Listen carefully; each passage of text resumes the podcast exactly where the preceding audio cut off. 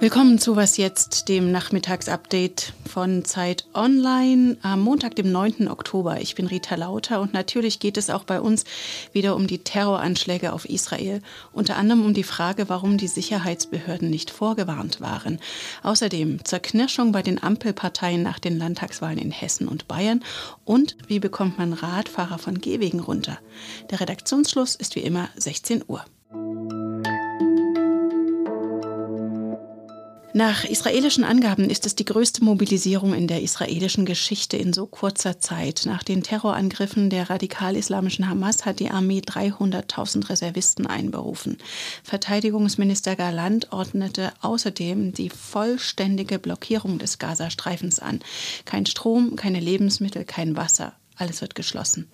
Nach UN-Angaben gibt es inzwischen mehr als 120.000 Vertriebene im Gazastreifen.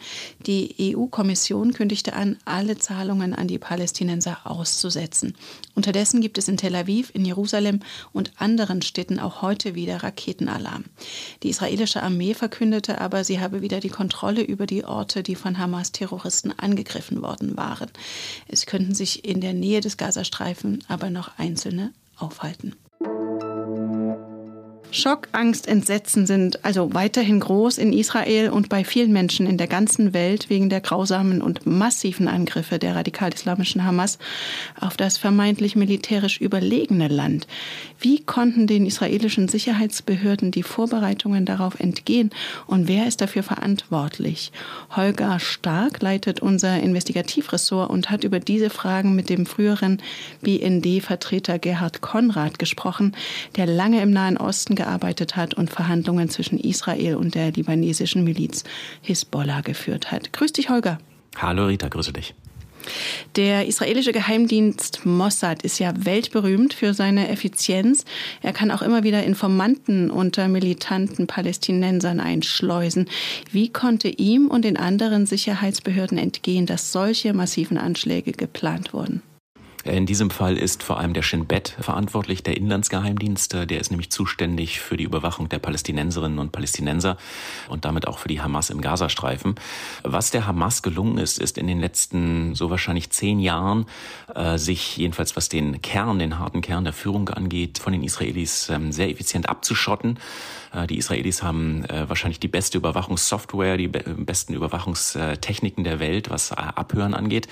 Und die Hamas hat darauf auf ganz eigene Art reagiert. Dieses Abhören ist offensichtlich sehr ineffizient geworden. Und die Vermutung und Theorie ist, dass ähm, die Planungen, die so einige Monate ähm, vorher begonnen haben, wahrscheinlich spätestens irgendwann im späten Sommer, dass diese Planungen von einem ganz kleinen, harten Kern durchgeführt worden sind und die eigentlichen Einheiten der Brigaden der Hamas, also die, die dann den Angriff gestartet haben, erst ganz kurz vorher eingeweiht worden sind und lange Zeit gar nicht wussten, was da auf sie zukommt. Also abhören ist das eine. Das andere ist die Frage, ob sich Israel vielleicht auch zu sicher gefühlt hat. Naja, Israel fühlt sich in gewisser Weise nie zu sicher, weil es ja mit dieser existenziellen Bedrohung immer leben muss. Aber was sehr klug von der Hamas gewählt worden ist, ist der Zeitpunkt. Äh, in Israel war gerade der Yom Kippur-Feiertag äh, und zuvor noch eine ganze Reihe von anderen Feiertagen. Das Land war in Partystimmung ähm, und äh, sicherlich in diesen Tagen, in diesen Stunden ein bisschen die Spannung vernachlässigt und die Aufmerksamkeit. Und dazu kommt, dass die Israelis natürlich im Moment auch aufgrund der extrem umstrittenen Justizreform von Premierminister Benjamin Netanyahu ziemlich gespalten sind. Diverse Reservisten der Armee hatten angekündigt, unter Netanyahu in dieser Form nicht weiter zu dienen, wenn die Justizreform, die eine radikale Beschneidung der unabhängigen Justiz vorgesehen hat, ähm, wenn die äh, durchs Parlament geht. Das heißt also, die israelische Gesellschaft an sich war gespalten, die Armee war nicht in bestem Zustand und all das hat die Hamas ganz klug und effizient aus ihrer Sicht ausgenutzt. Ganz groß ist ja weiter die Sorge um die Geiseln, die da auf brutalste Weise in den Gazastreifen verschleppt worden sind. Was bedeutet denn das jetzt für die Strategie von Israel, da zurückzuschlagen?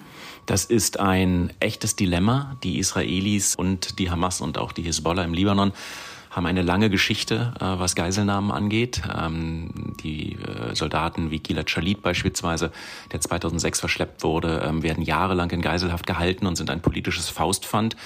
Äh, es dauert oft wirklich Jahre, bis dann verhandelt wird, bis ausgetauscht wird. Im Falle von Gilad Shalit beispielsweise sind für einen Soldaten dann tausend palästinensische Gefangene aus Israel befreit worden.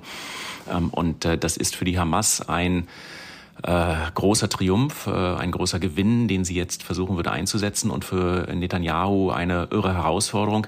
Kann er mit den Mördern von Hunderten von Israelis jetzt verhandeln äh, über einen Gefangenenaustausch? Würde er dafür bereit sein, im Zweifelsfall Tausende von Palästinensern äh, aus dem Gefängnis zu entlassen?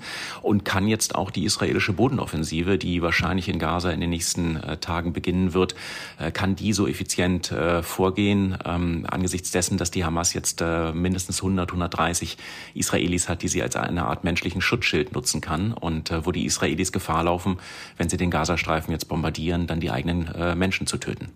Und dein Interview mit dem BND-Experten Gerhard Konrad verlinke ich in den Show Notes. Danke dir, Holger. Sehr gerne. Und inzwischen hat die Hamas tatsächlich einen Gefangenenaustausch gefordert. Ein Sprecher der radikal-islamischen Organisation sagte, die Hamas verlange die Freilassung von 36 inhaftierten Palästinenserinnen in Israel für die Übergabe von älteren entführten Israelinnen. Wie viele israelische Frauen ausgetauscht werden sollen, sagte der Sprecher nicht. Vermitteln soll demnach der Golfstaat Katar. Ein Sprecher der israelischen Regierung wollte sich dazu nicht äußern. CDU und CSU verteidigen ihr Ministerpräsidentenamt. Deutliche Zugewinne gab es für die AfD auch in westdeutschen Parlamenten, in Hessen sogar zweitstärkste Kraft. Heute haben die Parteigremien ihre Nachwahlanalysen der Landtagswahlen in Bayern und Hessen präsentiert. Alle Ampelparteien, SPD, die Grünen und auch die FDP, haben ja Stimmen verloren. Und was heißt das jetzt für die Bundesregierung?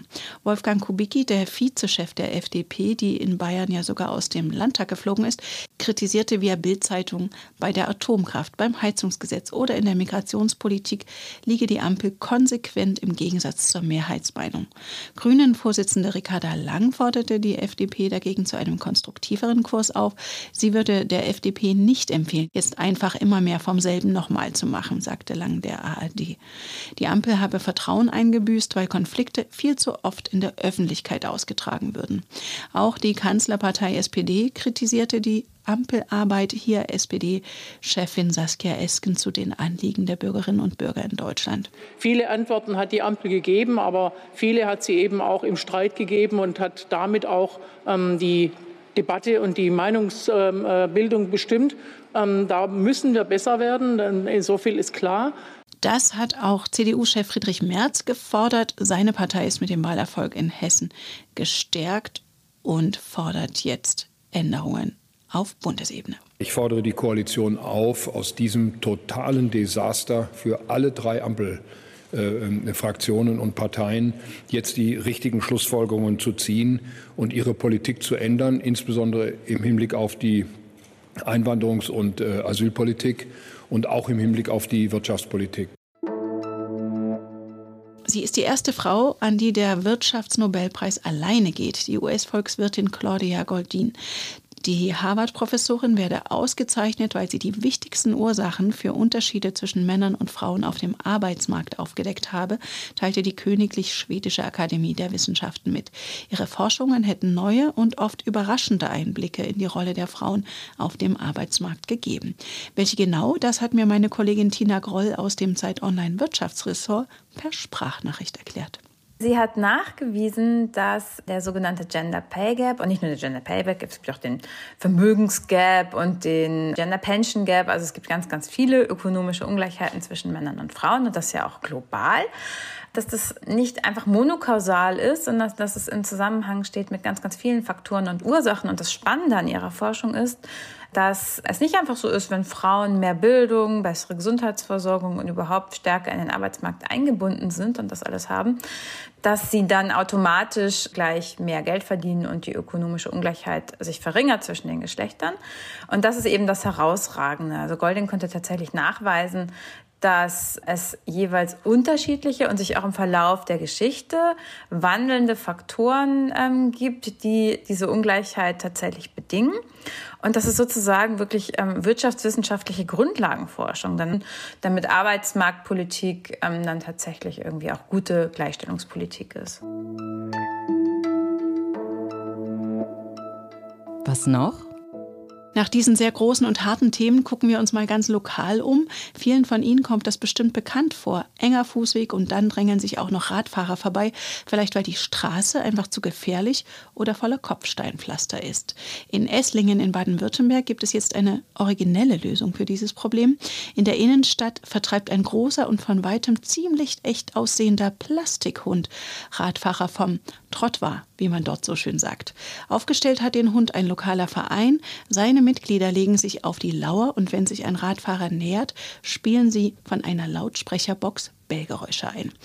Allerdings mit Abstand, damit niemand vom Rad fällt vor Schreck. Also eine originelle, aber auch etwas umständliche Lösung. Der Verein hat es damit nach eigenen Angaben auch gar nicht so sehr auf die Radfahrer abgesehen, sondern auf die Stadt Esslingen. Sie solle sich ein besseres Verkehrskonzept überlegen.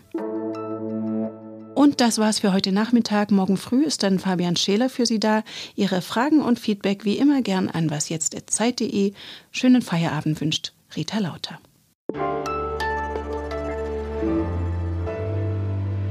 Und diesen Hund hat dieser Verein tatsächlich Ivan der Schreckliche genannt.